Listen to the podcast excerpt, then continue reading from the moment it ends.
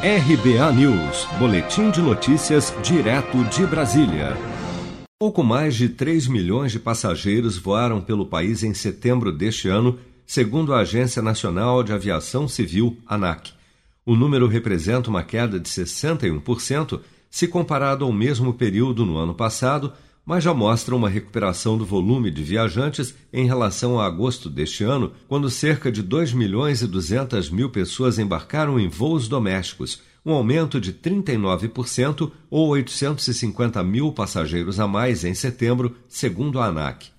No mês passado, o Ministério da Infraestrutura divulgou uma pesquisa que apontou que 47,5% dos brasileiros ainda se sentem inseguros em viajar de avião por causa da pandemia, apesar de mais da metade dos entrevistados, cerca de 53%, considerarem eficientes os protocolos sanitários adotados em aeroportos e aeronaves para evitar a contaminação pelo novo coronavírus.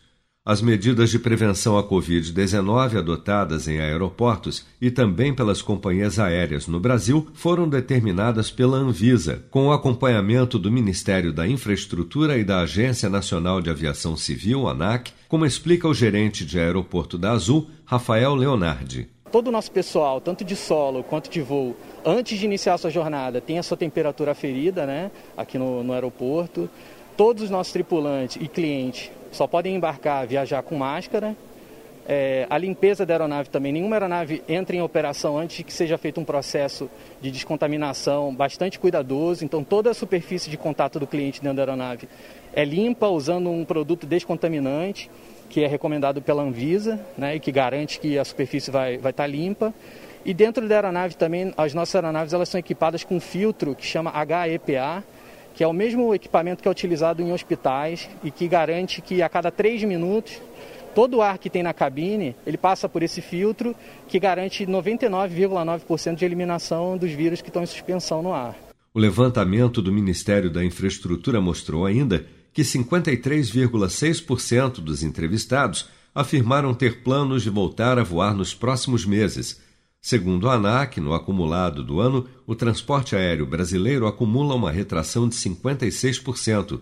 Já as viagens aéreas internacionais, afetadas principalmente pelo fechamento de algumas fronteiras e por causa da pandemia de Covid-19, apresentam uma queda no ano de 68% no número de passageiros para o exterior. Você sabia que outubro é o mês da poupança?